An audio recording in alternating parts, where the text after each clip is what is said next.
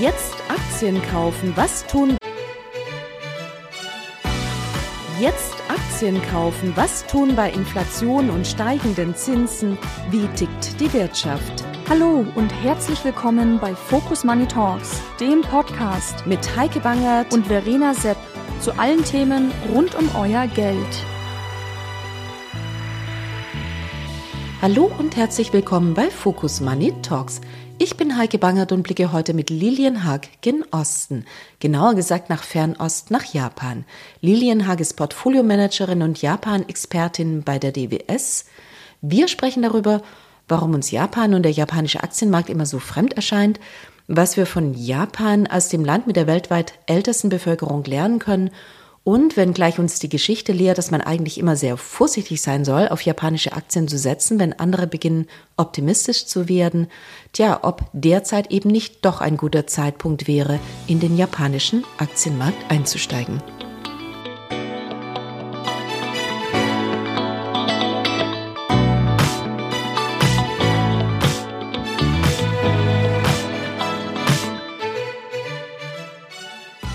Also entweder man ist vorsichtig oder man ist extrem schnell. Und das, was du sagst, stimmt genau. In der Vergangenheit ähm, hat Japan immer wieder äh, zyklisch performt. Es hat aber nie strukturell outperformt, die anderen großen Märkte.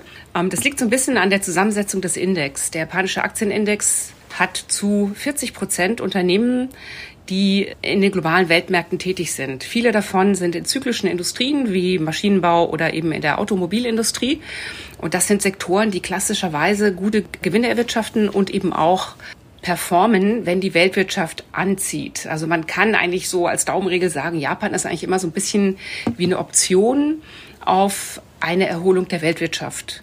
Und so hat der Kapitalmarkt auch oft agiert. Ja, man hat, wenn man sieht, die Weltwirtschaft zieht wieder, zieht wieder an, wir haben so ein bisschen Licht am Ende des Tunnels, dann ist Japan ein Markt, der relativ rasch ziemlich gut performt.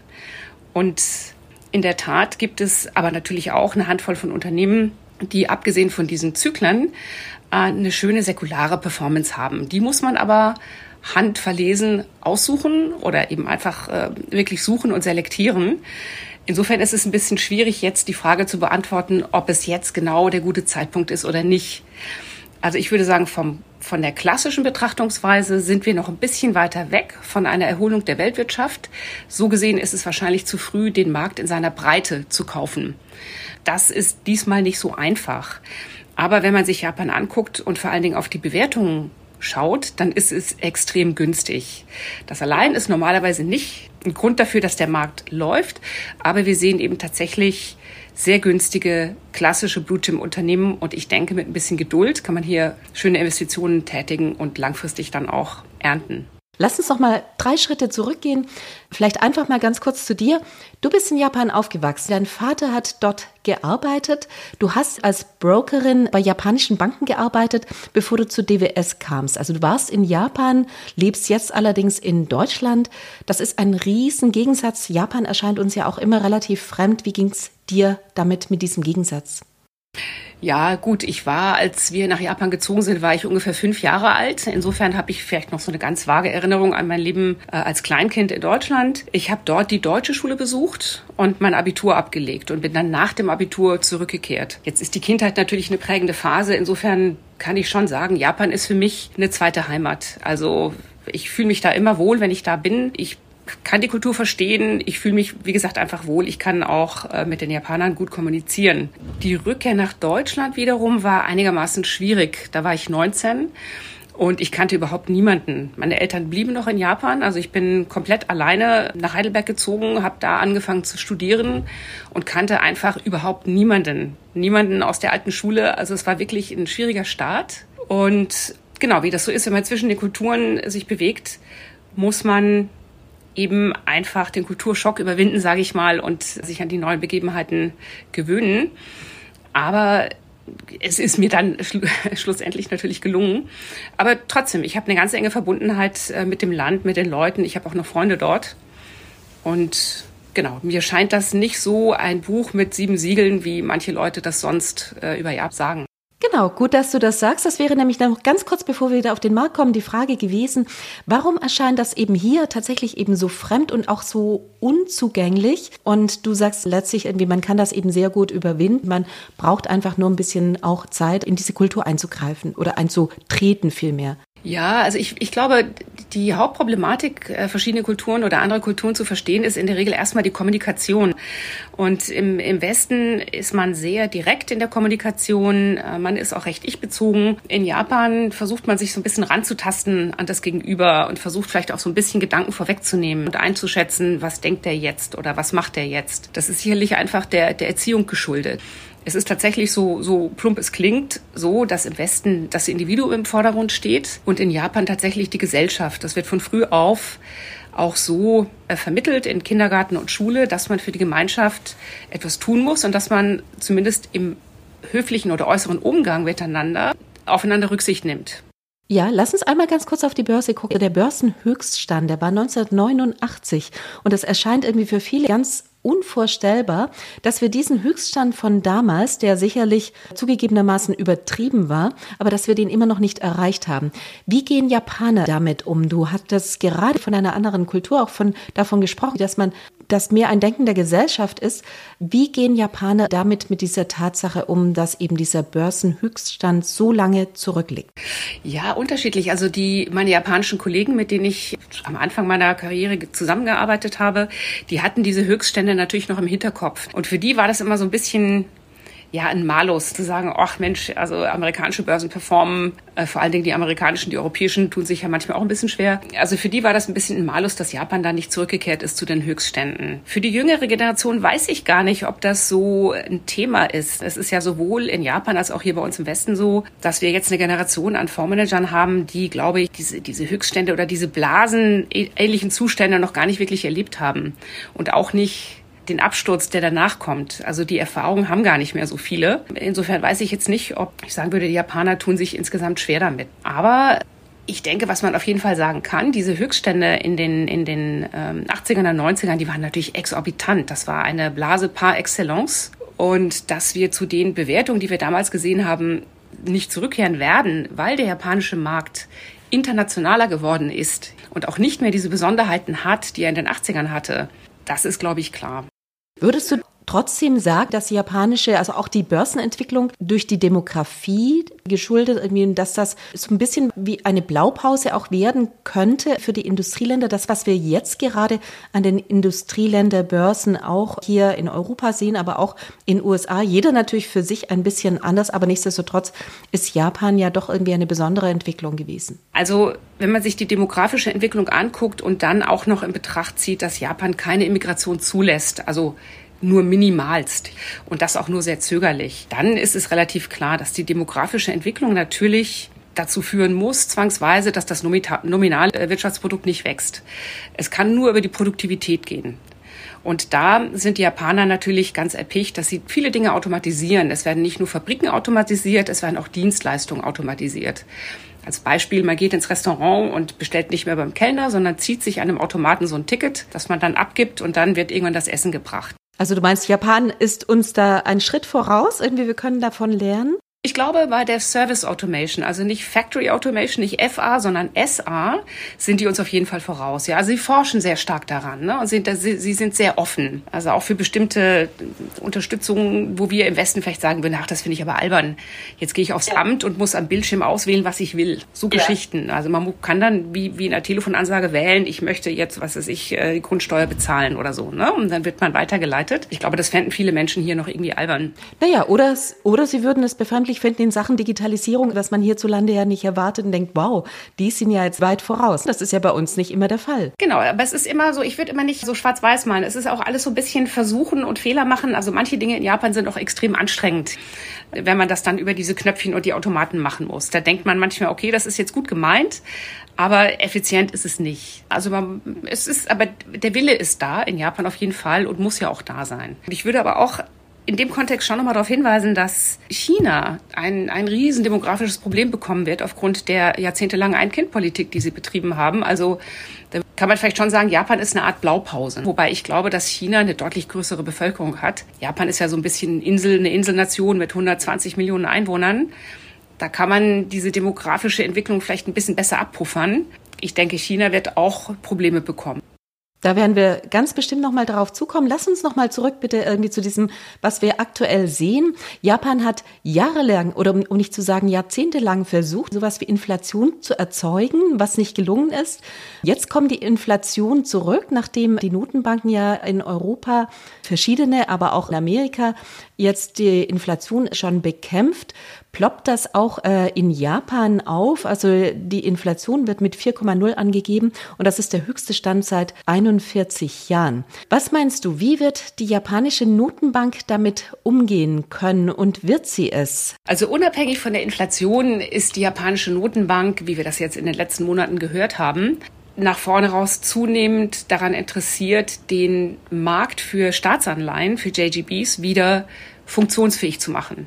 Denn der ist ganz klar dysfunktional. Die Hauptakteure auf diesem Markt sind die japanische Zentralbank und dann vielleicht noch ein paar Versicherungen, ja, und ein paar, paar institutionelle Anleger. Der Markt ist kaum noch liquide. Und ähm, ich glaube, das hat die japanische Zentralbank in den letzten Monaten nochmal besonders gemerkt. Kuroda nun, der jetzige Zentralbankgouverneur ist ein Anhänger von Abenomics, also sprich da, wo nochmal diese ultralockere Geldpolitik vorangetrieben wurde.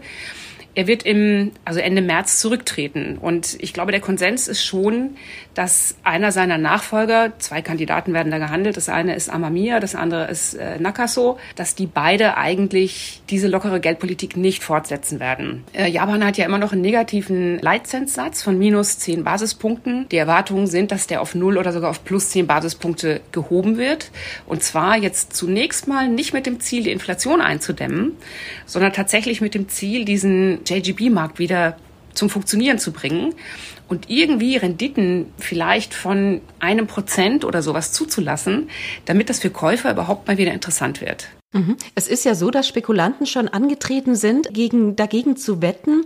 Also versucht wird, was, was du erzählt hast, irgendwie das um ein Band von 0,5 Prozent festzuzurren. Könnte es sein, was meinst du, dass tatsächlich die Spekulanten gewinnen, weil der Markt es nicht zulässt? Wir haben ja Vergleichbares in England, also bei anderen Sätzen, aber Vergleichbares in England jetzt auch erlebt, dass man tatsächlich man nicht alles halten kann. Genau, also der Vergleich mit England ist natürlich, äh, ich glaube, was in England das Problem war, war, dass wenn man auf Regierungsanleihen äh, negative also potenzielle Verluste hat ne, oder auf seinen Positionen negativ ist, dass man mit Cash nachschießen muss letztlich. Und das ist in Japan nicht der Fall.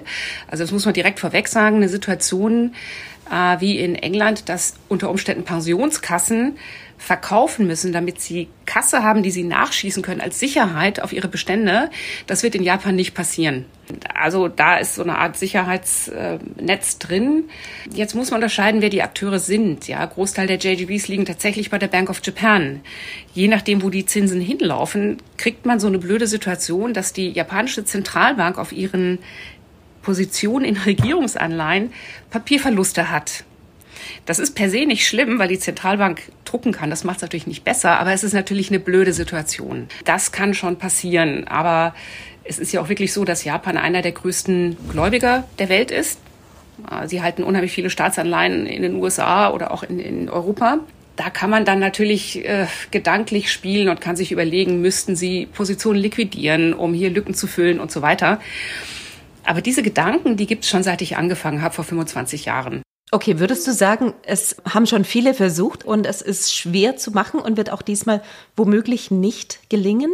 Sehr schwer zu sagen, aber es haben, es haben viele versucht. Ich glaube, dieser Short JGB Trade, der wird auch der Witwen-Trade genannt in Japan, weil der einfach so lange nicht funktioniert hat. Ich glaube schon, dass die Situation derzeit eine andere ist, weil wir global Inflation sehen und weil Japan auch über die schwache Währung zusätzlich noch mehr Inflation importiert, über die ähm, Energieimporte und Nahrungsmittelimporte. Also es wird nicht so einfach. Aber ich glaube, was man wirklich machen muss, man muss diesen Markt für Regierungsanleihen, für japanische Regierungsanleihen so attraktiv machen, dass man wieder Käufer abseits der Bank of Japan anlocken kann. Und da wäre natürlich, ich glaube, so ein, wenn man ein Niveau hätte bei den Zinsen in Höhe von 1, maximal 1,5 Prozent und das irgendwie verteidigen kann, wäre das schon, glaube ich, ein Gleichgewicht, dass man zunächst mal gehen kann. Mhm. Und ich habe dich richtig verstanden. Also wenn Ende März tatsächlich ein Wechsel an der Spitze der Notenbank stattfindet, dann wäre das der Auftakt dafür, das einzuläuten. Genau, es gibt ja zwei Möglichkeiten. Also das eine hat die Bank of Japan schon im Dezember überraschend angekündigt. Sie hat diese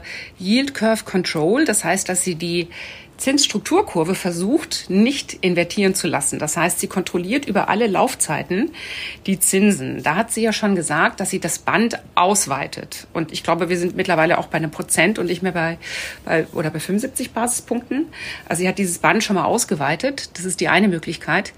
Und das andere ist ganz klar eine Anhebung der Zinsen damit, das ist meine persönliche Meinung, damit würde ich rechnen, weil beide Nachfolgekandidaten dafür bekannt sind, dass sie negative Zinsen nicht für natürlich oder angemessen halten. Insofern muss man von diesen minus zehn Basispunkten wahrscheinlich äh, wegkommen. Also es wird nicht zu irgendeiner Art von Marktturbulenz führen, weil letztlich irgendwie das, was in England passiert ist, bei Japan nicht droht. Also zumindest nicht äh, von Seiten der Pensionskassen, weil da der Zwang eben nicht besteht, Cash nachzuschießen als Sicherheit für, für die Bestände. Für die japanische Zentralbank, wenn die auf ihre JGB-Position negativ würde, wie gesagt, das ist, das sieht einfach blöd aus. Aber es hätte jetzt per se keinen äh, keinen keinen Effekt. Dann lass uns auf die Marktlage gucken. Du hattest eingangs schon gesagt, Japan ist ein Markt, der schon aufgrund seiner Zusammensetzung am Aktienmarkt immer von einer Erholung der Weltwirtschaft profitiert. Jetzt spekulieren wir ja noch darüber, dass sie kommt und äh, hierzulande erstmal, wenn auch nur ganz geringfügig, Rezession angesagt. Aber auch die Börse blickt natürlich voraus. Wir gucken quasi mit in, in, in die Mitte des Jahres und da könnte sich ja dann vorsichtig tatsächlich irgendwie alles zum Besseren wenden. In Japan gibt es die Besonderheit zudem, dass man sich halt lange verschlossen hat, auch die Grenzen wegen der Corona-Pandemie. Das wurde relativ spät geöffnet und jetzt kommt auch noch China nebenbei und sagt, wir rücken von unserer Null-Covid-Politik ab und öffnen ebenfalls. Spricht eigentlich alles für japanische Aktien? Genau, also ich würde vielleicht noch ein, einmal das Thema äh, Zentralbank und Währung kurz erwähnen, weil es wichtig ist, weil es diesmal so ein bisschen äh, anders ist, als man das in der Vergangenheit gesehen hat. Wenn die japanische Zentralbank einen Zinserhöhungsschritt macht, müsste man damit rechnen, dass der Yen noch mal weiter erstarkt.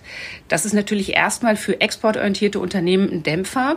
Und ich glaube, das muss man sich klar machen. Es ist nicht so, dass man freie Fahrt hat und die japanische Börse jetzt mit einer angedachten Erholung der Weltwirtschaft durch die Decke schießen kann. Das muss man vielleicht als Disclaimer sozusagen irgendwie hinzufügen. Da muss man, äh, das muss man sich klar machen. Genau, welche Kräfte wirken dann wie? Ich meine, dass die einen wirken dafür, die anderen wirken ein bisschen dagegen. Wie ist das Kräfteverhältnis? Das war das, was ich eingangs meinte. Ein Großteil der Marktkapitalisierung am japanischen Topics Index, also 40 Prozent, sind Unternehmen, die tatsächlich von einem schwachen Yen profitieren. Also das heißt, die haben Rückenwind und haben dann bessere Ergebnisse. Unterm Strich ist generell der schwache Yen gut für die japanische Wirtschaft. Das heißt, wenn man jetzt sagt, der Yen wird stärker, dann muss man sich genau überlegen, Mensch, ähm, was heißt das? Äh, für die japanischen Unternehmen per se, die können mit einem starken Yen auch umgehen. Das haben sie in den letzten Jahrzehnten gelernt. Ja, sie haben auch einiges an Produktion schon mal wieder raus äh, aus Japan in die Länder, wo die Nachfrage ist. Und es gibt exportorientierte Unternehmen, für die wäre sogar ein, ein Niveau von 110 105 Yen zum Dollar komfortabel. Das ist noch ein ganz schön weiter Weg. Also das muss man, man muss es sich nur klar machen. Man darf die Währung nicht aus dem Auge verlieren und muss beim Investieren eben einfach so ein bisschen im Hinterkopf behalten, welches Unternehmen ist wie aufgestellt. Also diese Selektion ist schon wichtig. Dann lass uns über Sektoren sprechen. Also welche Sektoren, du sagtest schon, die exportorientierten Sektoren, und das sind ja die, worauf man letztlich in Japan am allermeisten von Seiten des des Auslands guckt, die würden tatsächlich unter diesem etwas stärkeren Jahr betroffen sein, aber die würden im Grunde genommen davon profitieren, dass die Weltwirtschaft sich wieder nach oben bewegt.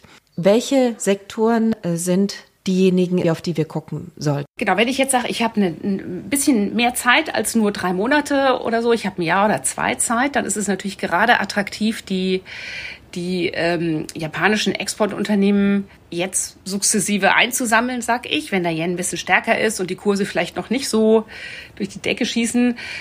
Da findet man Unternehmen vor allen Dingen in der Maschinenbaubranche, man findet Unternehmen in der Automobilbranche, man findet Unternehmen in der Unterhaltungselektronik. Nach wie vor kennt, glaube ich, jeder die großen Namen und auch bei den Spieleunternehmen. Da gibt es Unternehmen, die wirklich global tätig sind und jeweils in ihrem Endmarkt auch herausragende Positionen haben. Das heißt, die sind entweder Marktführer oder sind irgendwo Nummer zwei oder Nummer drei. Sie haben gute Produkte, sie haben Preissetzungsmacht. Das sind attraktive Geschäftsmodelle. Und wenn die, ich sag mal so, wenn der Yen jetzt erstmal ein bisschen erstarkt, dann hat man da, glaube ich, eine ganz gute Gelegenheit, Positionen aufzubauen.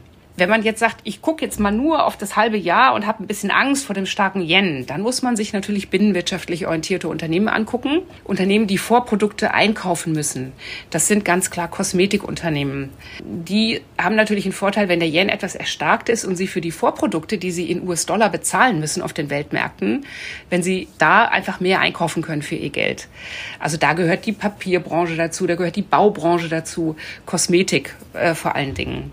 Und wenn wir gerade bei diesem Thema Kosmetik sind, du hast es gerade schon gesagt, der Tourismus nach Japan ist wieder auf dem steigenden Ast. Wir hatten äh, im Jahre 22, wenn man das verglichen hat mit 2019, minus 90 Prozent Touristenzahlen. Und im Dezember 2022 lag dieses Minus bei nur noch 50 Prozent. Das heißt, man hatte schon wieder halb so viele Touristen wie im Jahre 19. Das heißt, hier ist das Interesse riesig, nach Japan zu reisen. Und diese Touristen, die kaufen vor allen Dingen die Asiaten, auch die kaufen wiederum wahnsinnig gerne Medikamente und eben Kosmetikprodukte. Da kann man sich auch wieder die klassischen Unternehmen vorstellen, die eben von diesem Anziehen des Tourismus profitieren würden. Weitere Unternehmen sind natürlich dann die, äh, die, die Reise- und Hotelbranche. Die haben wieder einen großen Vorteil durch diese Wiedereröffnung. Äh, auch da gibt es Unternehmen, in die man ganz gut investieren kann, die jetzt dann kurzfristig da wieder äh, von der Eröffnung profitieren. Mhm. Die Öffnung ist ja in Japan, aber wir hatten auch gesagt, die Öffnung ist natürlich auch von Seiten Chinas. Öffnung in, in diesem Sinne irgendwie, dass tatsächlich in China Produktionen jetzt nicht mehr stillgelegt werden, sondern dass Corona hin oder her gearbeitet wird. Es wird produziert. Also es bedeutet eine große Sicherheit. Es bedeutet eben aber auch, irgendwie Japan und China sind vom wirtschaftlichen Sektor ja sehr stark verbunden, auch wenn sie ein etwas ambivalentes Verhältnis haben, manchmal politisch.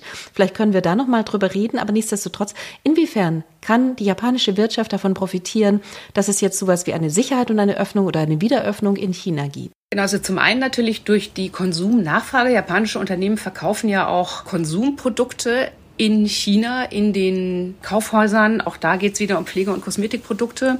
Und als die Chinesen noch nicht wieder aus dem Haus gehen durften, wurden diese Produkte über die Kanäle natürlich wenig verkauft. Also davon würde die Konsumgüterindustrie profitieren, die japanische. Das zweite ist, wenn in China die Produktion wieder anzieht, ja, und die Leute wieder in die Fabriken gehen können, braucht man natürlich entsprechend wieder Bauteile und eben auch Maschinen oder Roboter, die die Produktion, da die Produktion auch weitgehend äh, dann äh, automatisiert werden wird.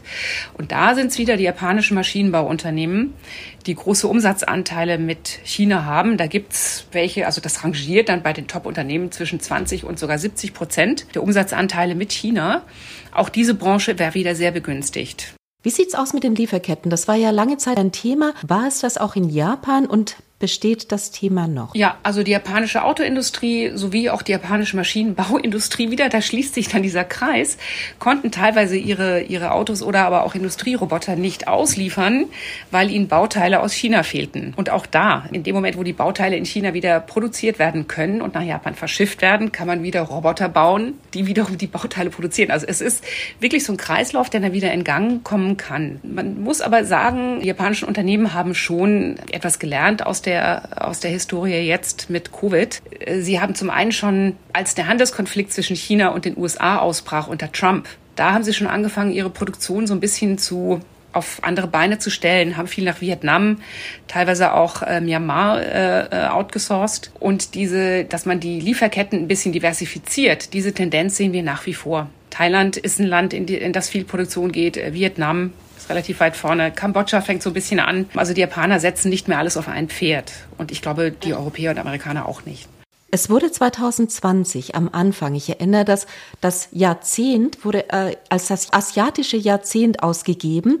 Dann kam Covid und alles geriet in Vergessenheit. Würdest du sagen, okay, Covid war jetzt irgendwie die zwei Ta also Jahre und hat das letztlich wirklich fest vereinnahmt, aber könnte das asiatische Jahrzehnt mit etwas Verspätung also jetzt beginnen? Ja, das was genau, was was meint das asiatische Jahrzehnt? Meint es jetzt, dass der politische Schwerpunkt dort sein wird? Meint es, dass Forschung und Entwicklung sich dahin verschieben werden oder meint es, dass jetzt einfach die Wirtschaften stark wachsen? Es war im Zusammenhang vor allem genannt, dass es eben tatsächlich die wirtschaftliche Macht zum einen Chinas im Zusammenhang im Gegenspiel immer mit den USA doch mehr Gewicht bekommen sollte. Es wurde dieser gesamtasiatische Wirtschaftsraum eröffnet und die Nachfrage wohlgemerkt irgendwie in China oder auch die Kraft in China, nicht nur in China, sondern eben auch in Asien, wurde betont und das sollte sich für Anleger auch an den Aktienmärkten abzeichnen. Und deswegen die Frage, natürlich wurde es unterbrochen, aber ähm, manche sagen, die Argumente zielen nach wie vor. Ich meine, du bist Expertin für den Bereich. Also ich sag mal so, der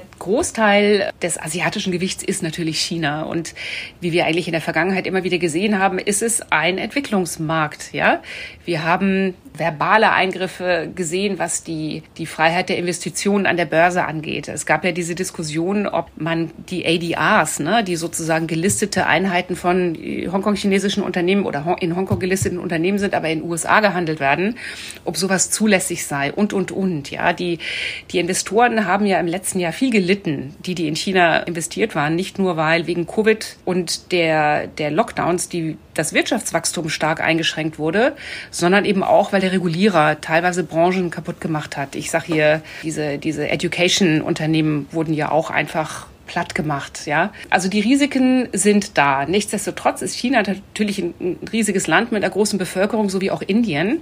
Und das ist natürlich vielversprechend für Wirtschaftswachstum in der Zukunft. Also als Haus oder als DWS sind wir jetzt für das Jahr 23 positiv gestimmt, sowohl auf chinesische Aktien als auch mittlerweile wieder auf die Regionen Südkorea und Taiwan, was auch klassische Zykliker sind. Da wird, werden viele Technologieprodukte hergestellt und eben auch Halbleiter. Also das sind Börsen, auf die wir für das Jahr positiv gestimmt sind, auch was das Wirtschaftswachstum angeht. Ich würde halt nur langfristig nicht vergessen, dass wir, bevor wir so ein Jahrzehnt ausrufen, dass wir in China tatsächlich die demografischen Probleme haben, über die wir eingangs gesprochen haben. Und das ist, wie der Fall Japan auch zeigt, natürlich ein Hemmnis für Wirtschaftswachstum. Und da bleibt es natürlich spannend zu, zu verstehen, wie China mit diesem Thema umgeht.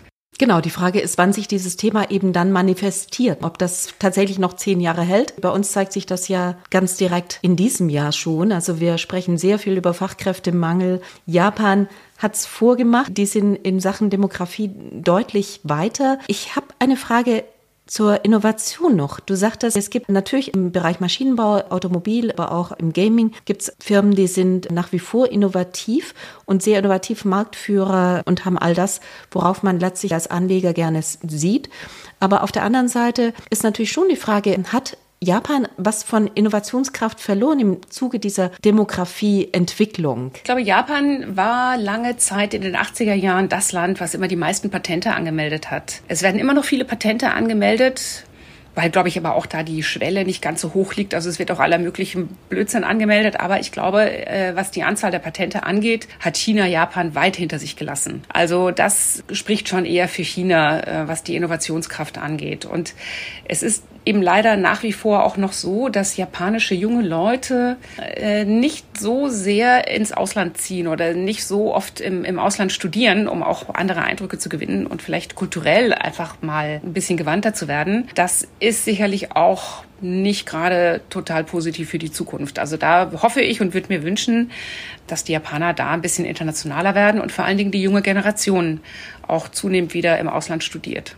Okay, klingt so, als wäre irgendwie, als müsste man nicht auf den Gesamtmarkt gucken, sondern tatsächlich, wie du eingangs sagtest, auf einzelne Unternehmen, auf einzelne Sektoren. Genau, also äh, Sektoren hat man ja, glaube ich, schon angesprochen. Was interessant ist, ähm, wenn man ein bisschen längerfristig orientiert ist und mit dem vielleicht kurzfristig starken Yen umgehen kann, Automobilindustrie, Maschinenbauindustrie, ähm, ansonsten derzeit das, was vom Tourismus profitieren kann, sollte man sich anschauen. Und was jetzt die Innovationskraft angibt, geht, so gibt es japanische Unternehmen, die in globalen Märkten unterwegs sind, in der Stahlbranche, aber auch in der, ich sag mal so, Medizintechnik, bei Brillen, Gläsern, gibt es tolle Unternehmen, die haben auf der ganzen Welt Produktionsstandorte und auch Forschungsstandorte. Das heißt, die profitieren davon, dass in den USA oder in Indien geforscht wird und diese Forschungsergebnisse dem Unternehmen zugutekommen. Das heißt, hier muss man schon äh, selektieren und nicht jetzt nur auf die Nation Japan schauen.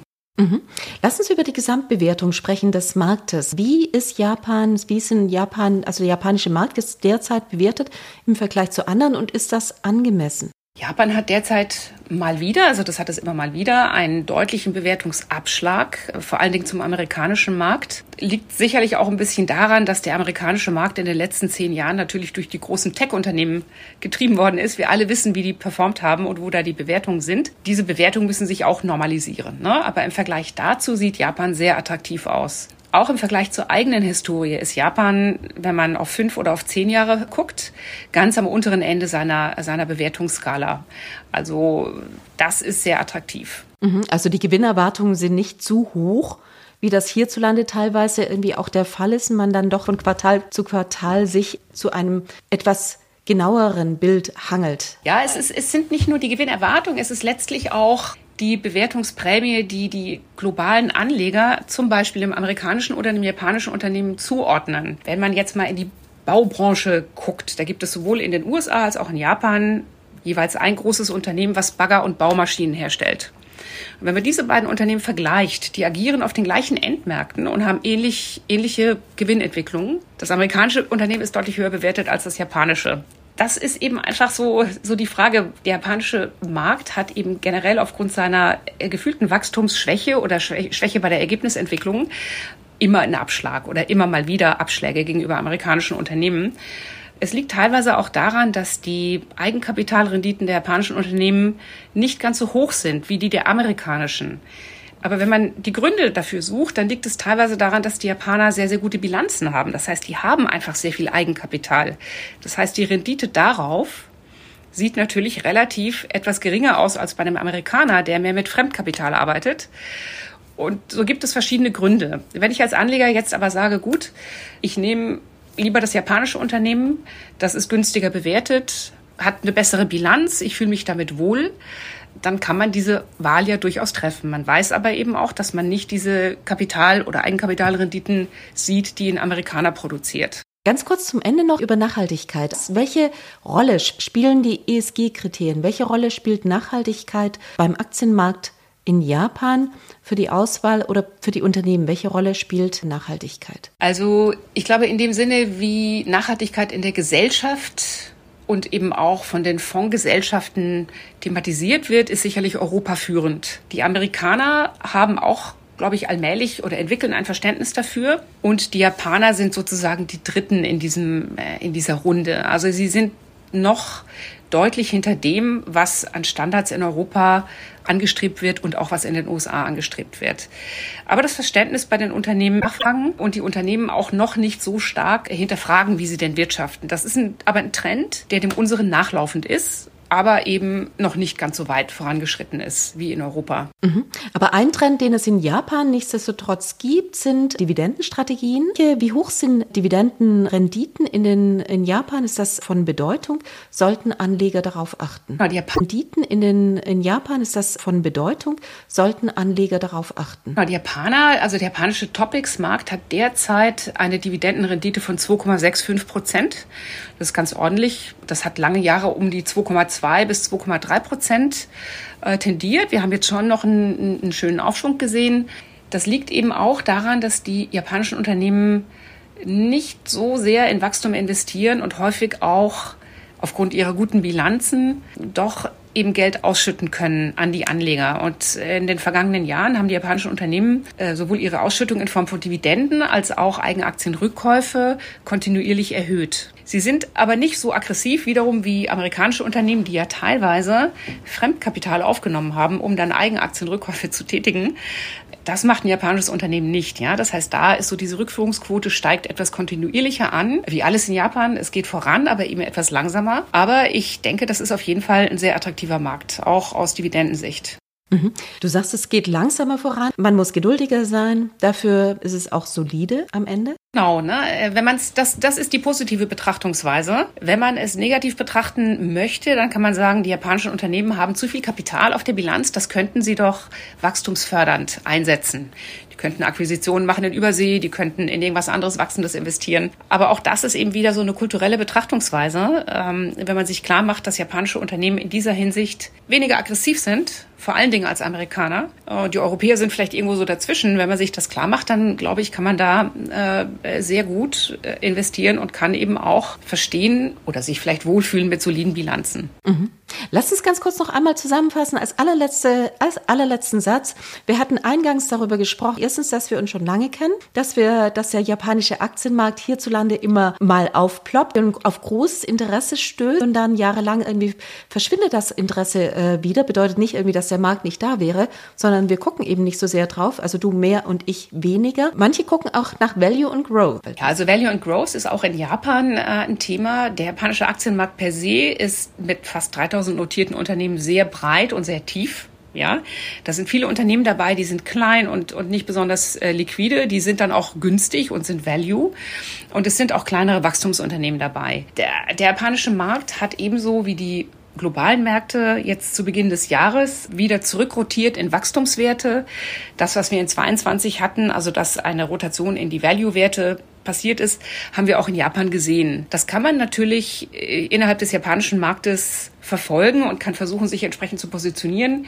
Ich persönlich bin der Meinung, man sollte sich als Anleger aber einfach so solide aufstellen, dass man von den Börsenbewegungen insgesamt profitiert und dass man nicht sich diesen Stress machen muss, aus Value in Growth zu wechseln und wieder zurückzuspringen. Wer das vom Timing her kann, der kann das in Japan sicherlich auch versuchen. Es gibt beide Unternehmenskategorien.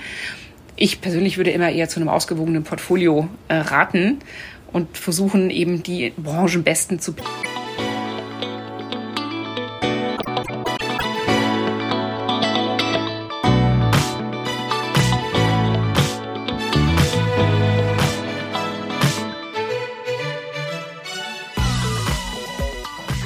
Genau hinsehen und den Yen im Blick behalten lohnt sich also am japanischen Aktienmarkt.